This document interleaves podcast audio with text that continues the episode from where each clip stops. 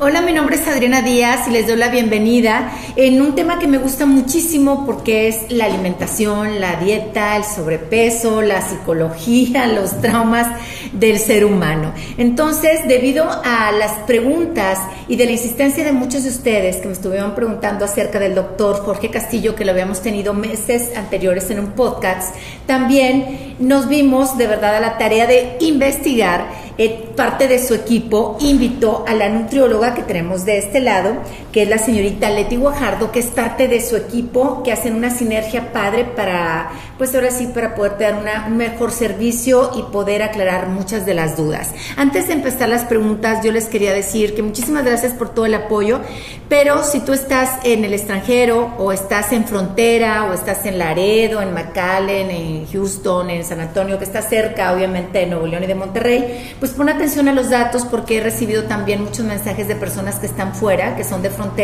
y quieren saber los datos del doctor para venirse a operar aquí a nuestro estado, cosa que me da muchísimo orgullo y por supuesto que lo recibimos con los brazos abiertos, que mejor que un mexicano y que un regio te ponga las manos, ¿no? O que te pongas en manos de él para que pueda salir tu procedimiento bueno. Y bueno, voy a estar con el doctor Jorge. Doctor, dígame su especialidad, ya la sé, yo ya la sé, pero yo quiero que los que nos están viendo y eh, que tienen un montón de dudas lo puedan saber. ¿Usted opera, es bariatra?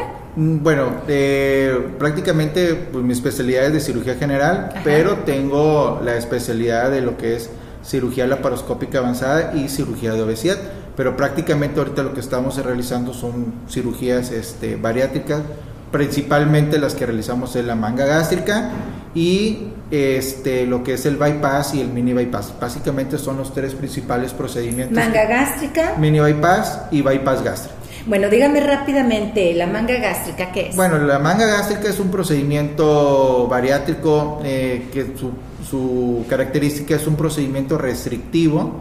Lo que hacemos es cortar el estómago de forma laparoscópica con una engrapadora y lo que hacemos es extraer aproximadamente un 80% de lo que es el estómago y los que nos va a quedar, como, como, su nombre dice, una manga, un tubito de lo que es el estómago, aproximadamente un 20% un 20% les queda. Entonces el paciente va a perder peso básicamente por la restricción de los alimentos y algo muy importante, al que quitar el 80%, pues obviamente ese, estómago va a dejar de producir infinidad de sustancias, de hormonas, de, de citoquinas que, que son encargadas de generar la sensación de hambre.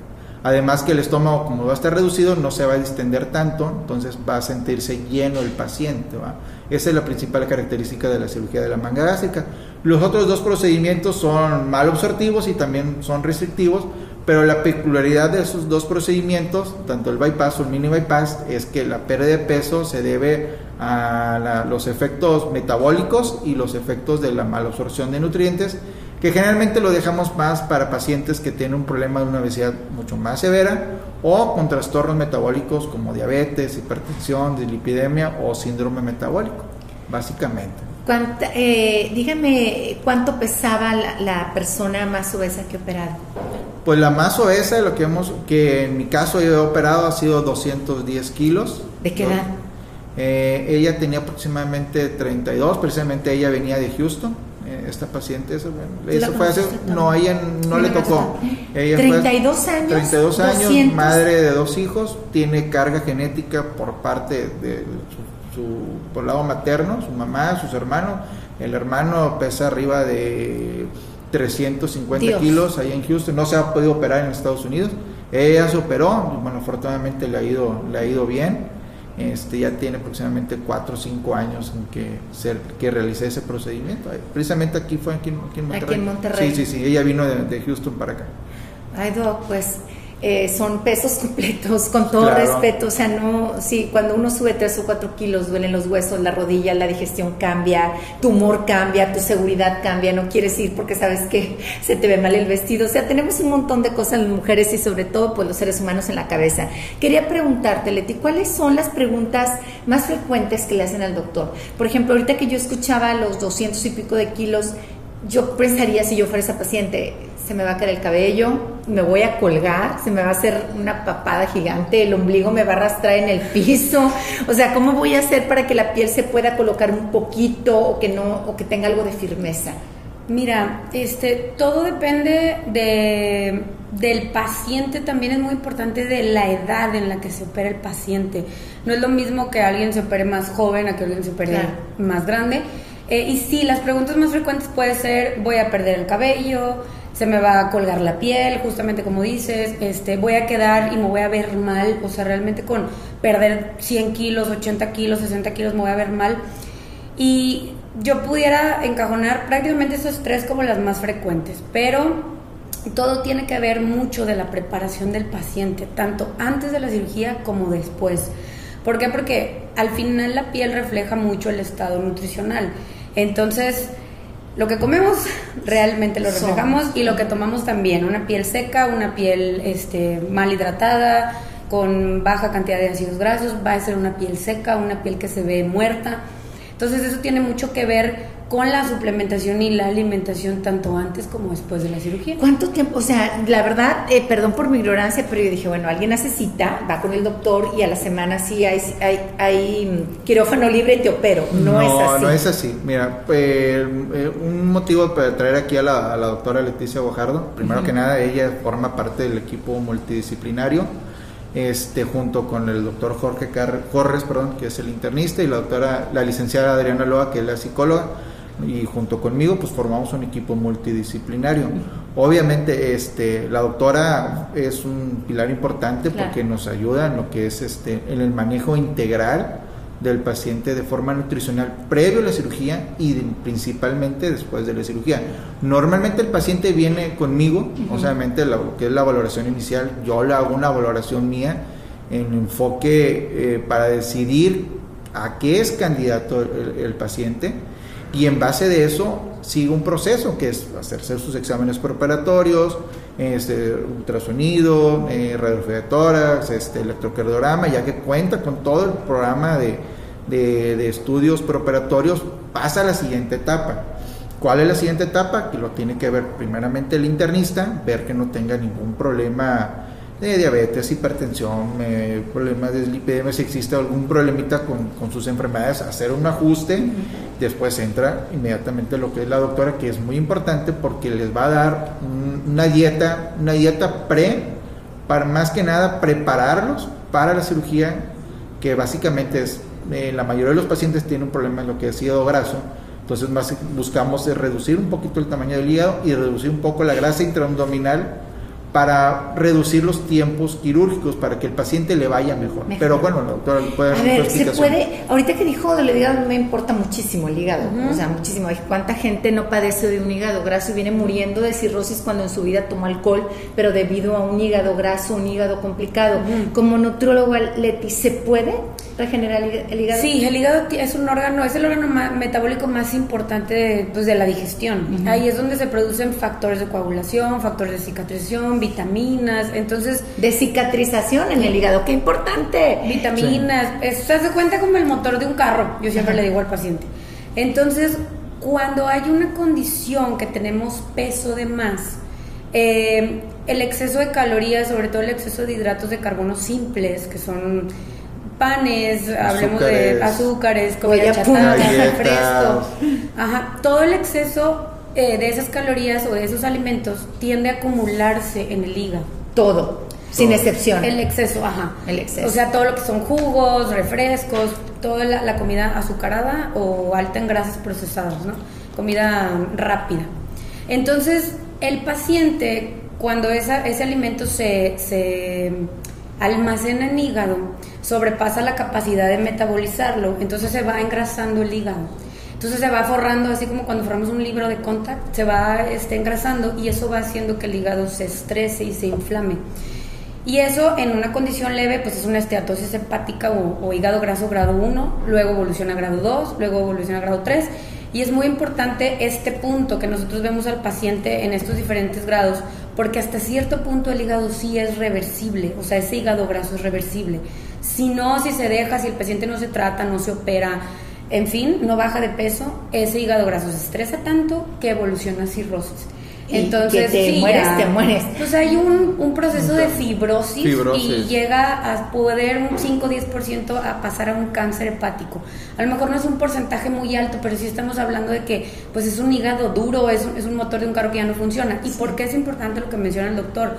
Porque evidentemente debe de haber una preparación previa de la, del paciente respecto a la dieta hacia la cirugía. ¿Cuánto tiempo es eso? Eso es muy variable, depende mucho de, o sea, siempre hay que individualizar cada caso, pero depende mucho de cuál es la condición de hígado graso, si el paciente tiene o no diabetes, si esa diabetes está controlada o no, si toma sus medicamentos. Hay mucho paciente que ni siquiera sabe que es diabético.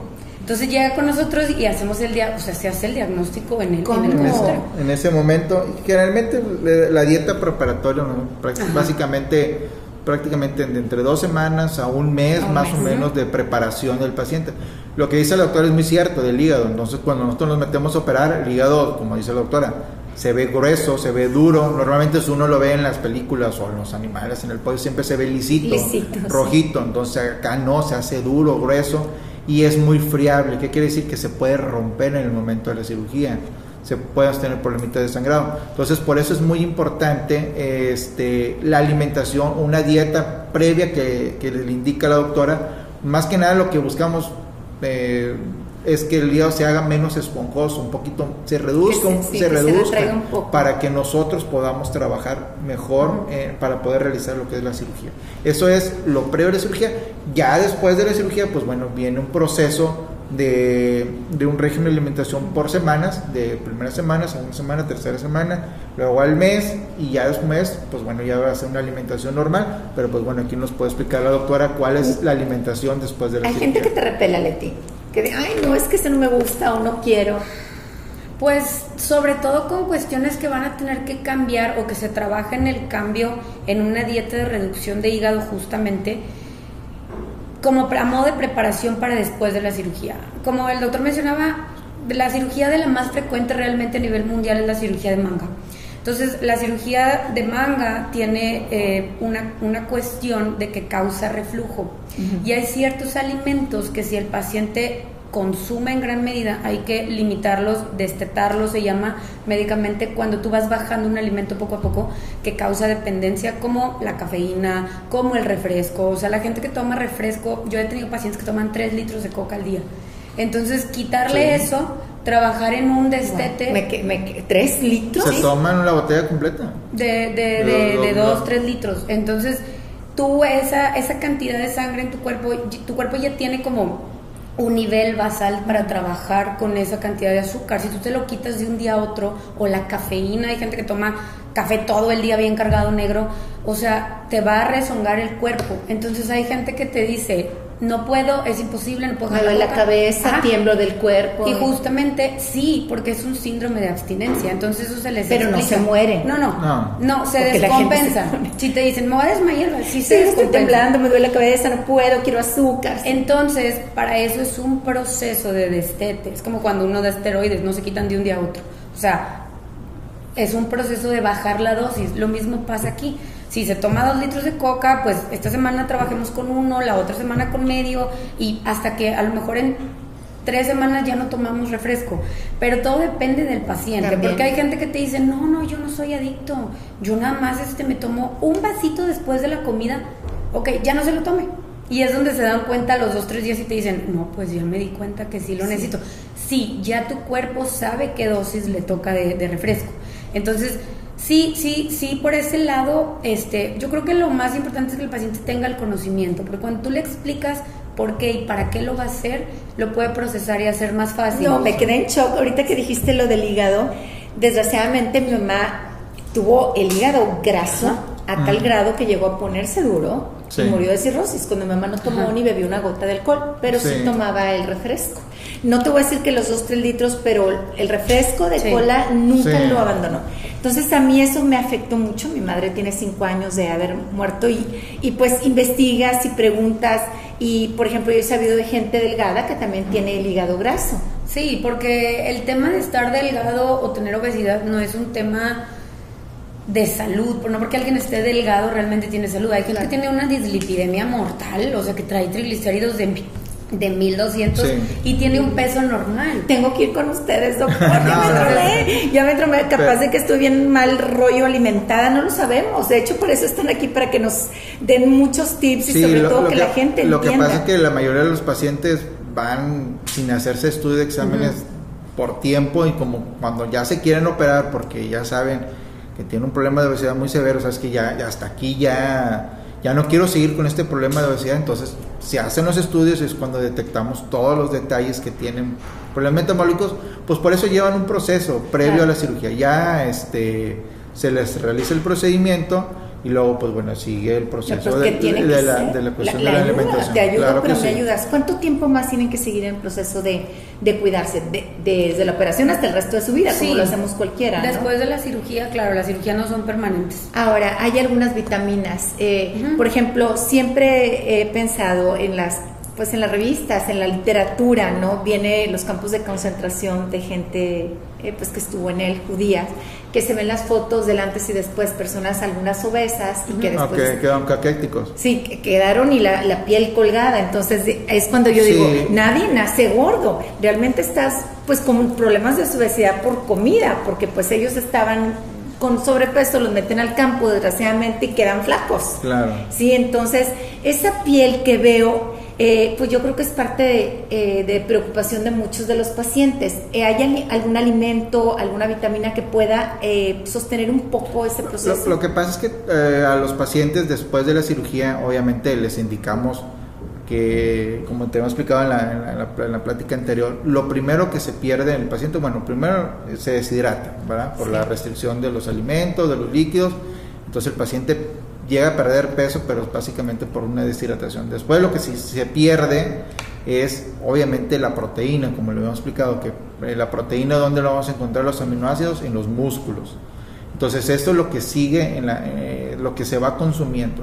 Entonces eh, después de la cirugía tenemos que darle o suplementarlos con una proteína en polvo, este, tanto en la mañana y en la tarde, para que no haya una depresión o que no pase a largo plazo que se vean desnutrido el paciente, ¿va? Eso es lo que no queremos, que el paciente vaya perdiendo peso, pero a la vez que se vea bien, que se, que se encuentre sano. nutricionalmente. Entonces tenemos que darle un aporte nutricional. Igual va a depender del tipo de cirugía. No es lo mismo las mismas recomendaciones para un paciente que se opera de una manga que un paciente de un bypass o un mini bypass. Los aportes pueden variar tanto de proteína como de vitaminas, y de calcio principalmente. Y digo, es individual. ¿Cuáles son lo, que más les preocupa a las mujeres después de la operación? Pues la piel es una y el, y el cabello, también. Hay un, hay un estudio muy bonito que habla cuál es el porcentaje de caída de cabello en los pacientes después de la cirugía. Y es, es, un, es un periodo muy transitorio y no es en todos los pacientes. Del cuarto al sexto, al sexto mes cuando se ve la mayor caída de cabello.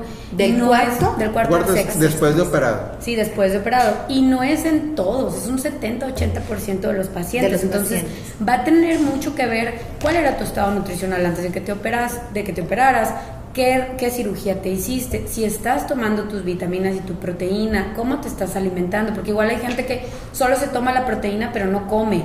Entonces pasa, o sea, sí, pero yo estoy muy bien con mi proteína, sí, pero ¿qué más comes? Se castigan en cierta manera. Sí, y básicamente otro problema que podemos detectar en eso es que muchos de los pacientes puede ser de que se operen, eh, los ve la doctora, les explica nutricionalmente y dicen, ¿sabes qué? Esto y yo ya me lo sé entonces yo ya para este ya no toman las vitaminas o dejan de tomar la proteína. Entonces, generalmente ese tipo de pacientes que vemos que tienen caída de, cabello, que tienen problemas en la piel o que tienen problemas nutricionales o anemias a largo plazo, generalmente es el paciente que, no se que, no se apega a lo que a, los requisitos. sí, por eso es importante, o sea, después de la cirugía normalmente nosotros lo vemos a la semana, luego al, mes, tanto la doctora como yo, y ya después lo cita cada tercer mes, seis meses, nueve, nueve meses al año, y obviamente dependiendo del procedimiento, pues se le solicitan exámenes de laboratorio, este, mediciones de vitaminas y todo eso, para que en caso de llegar a haber un déficit,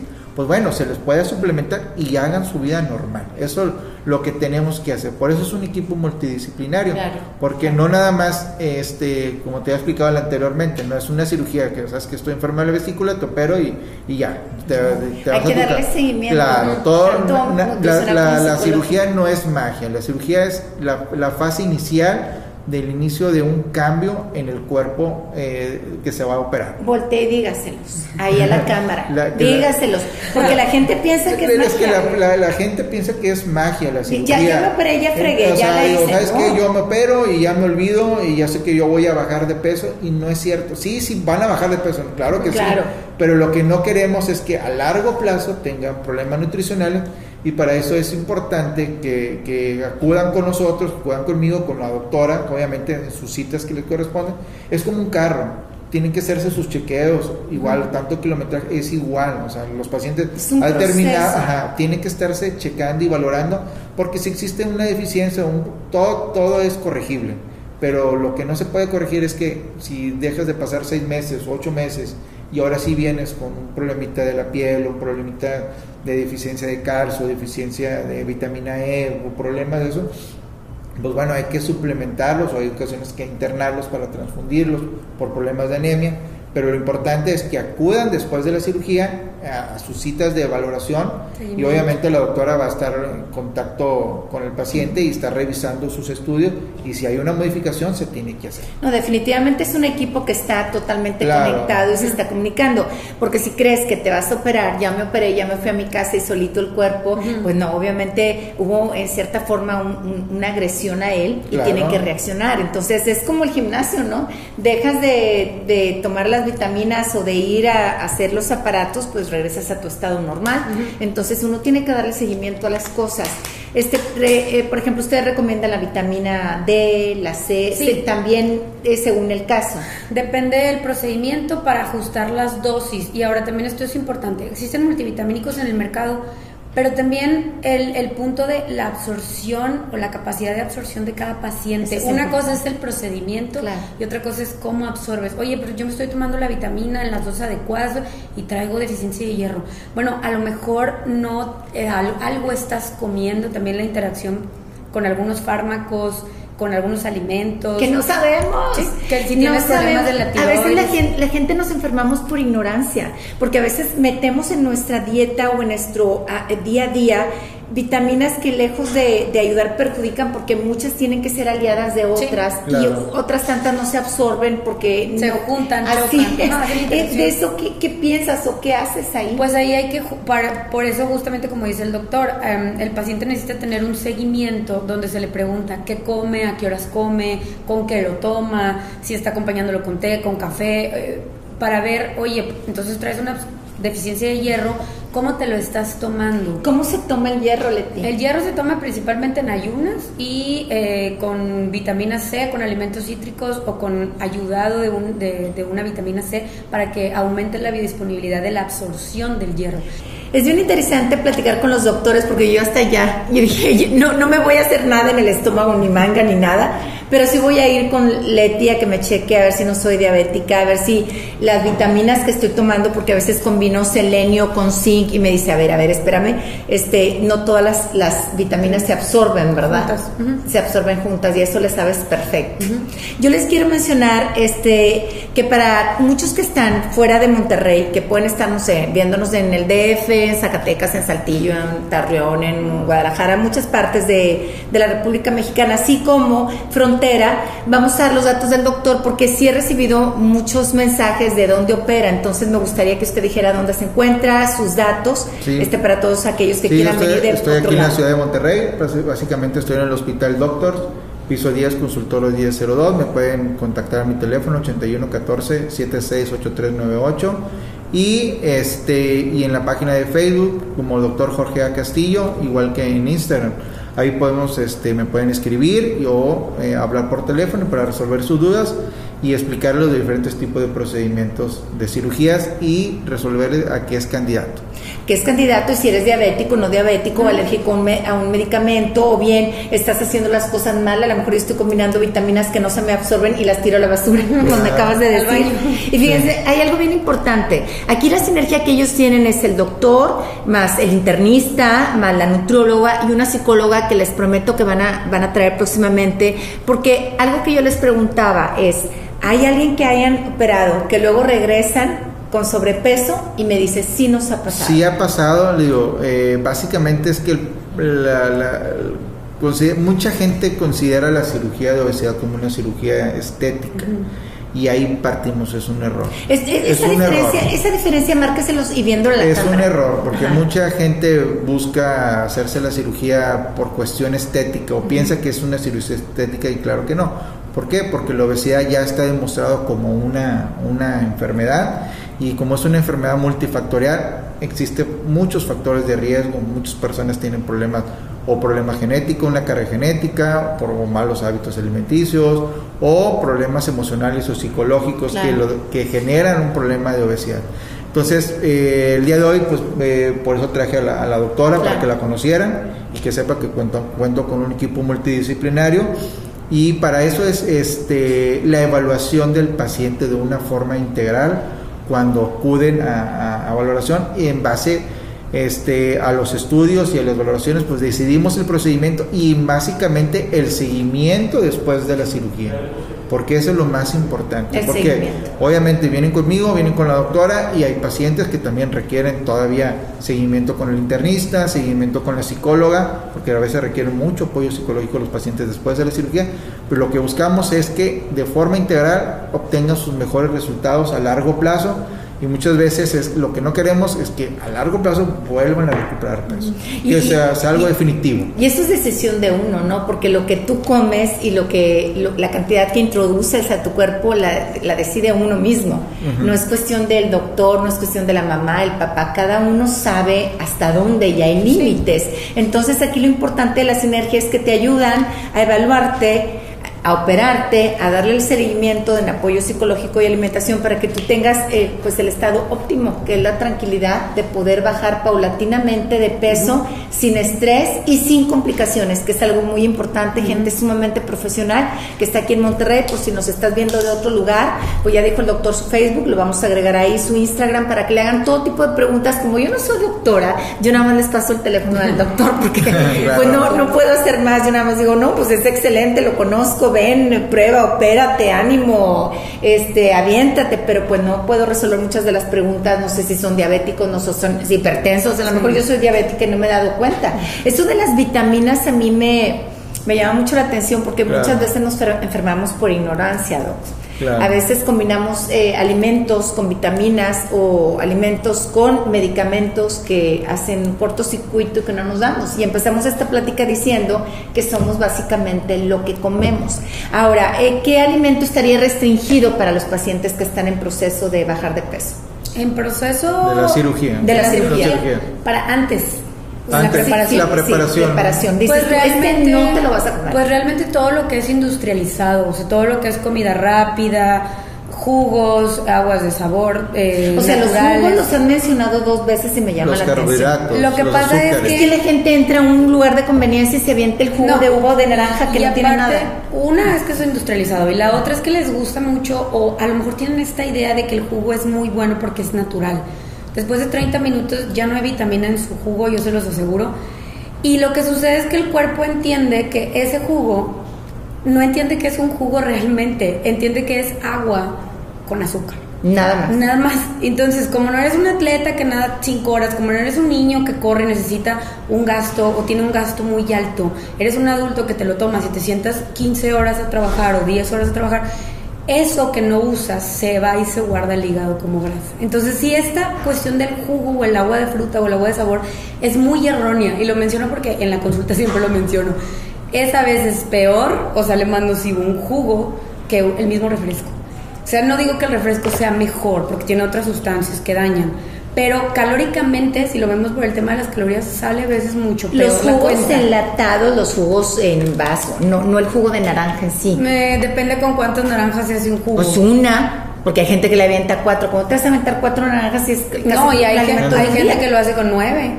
Y ese jugo ya tiene 650 calorías. Es una hamburguesa. Sí, claro. Entonces, eh, por eso vamos, ¿cuánto te tomas? ¿Un Por, litro? por favor, voltea y díselo. Sí. O sea, para que vean que no soy yo. O sea, Sí. si se avientan cuántas naranjas, nueve naranjas. Lo que pasa es que aquí hay que ver cuánta cantidad de jugo es. Y si aparte del jugo puse- le echan azúcar. Le puse nueve naranjas a mi jugo y me lo aventé. Y aparte me comí dos huevos con jamón, frijol y pan. ¿Cuánto es eso? Dos No, días pues, de alimento en un ser humano. Más o menos así rápido, pues algunas 700, 800 calorías. Si hay que cubrir 1500, 1200 en un día, son tres cuartas partes de la comida del día.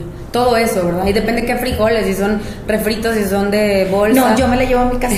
La voy a tener ahí de muestra Sí. para nada más. A ver, Leti, dime, a ver, ¿puedo comer esto? Es que no sabemos. Cuando voy a lugares donde hay buffet, veo a la gente como, pero de verdad se desborda, se desborda, se le está cayendo el plato y combina la gelatina con el huevo, con el chorizo, con la jícama, o sea, de todo. Y yo digo, se están metiendo una explosión al estómago y su hígado y todo va a estar Claro. batallando.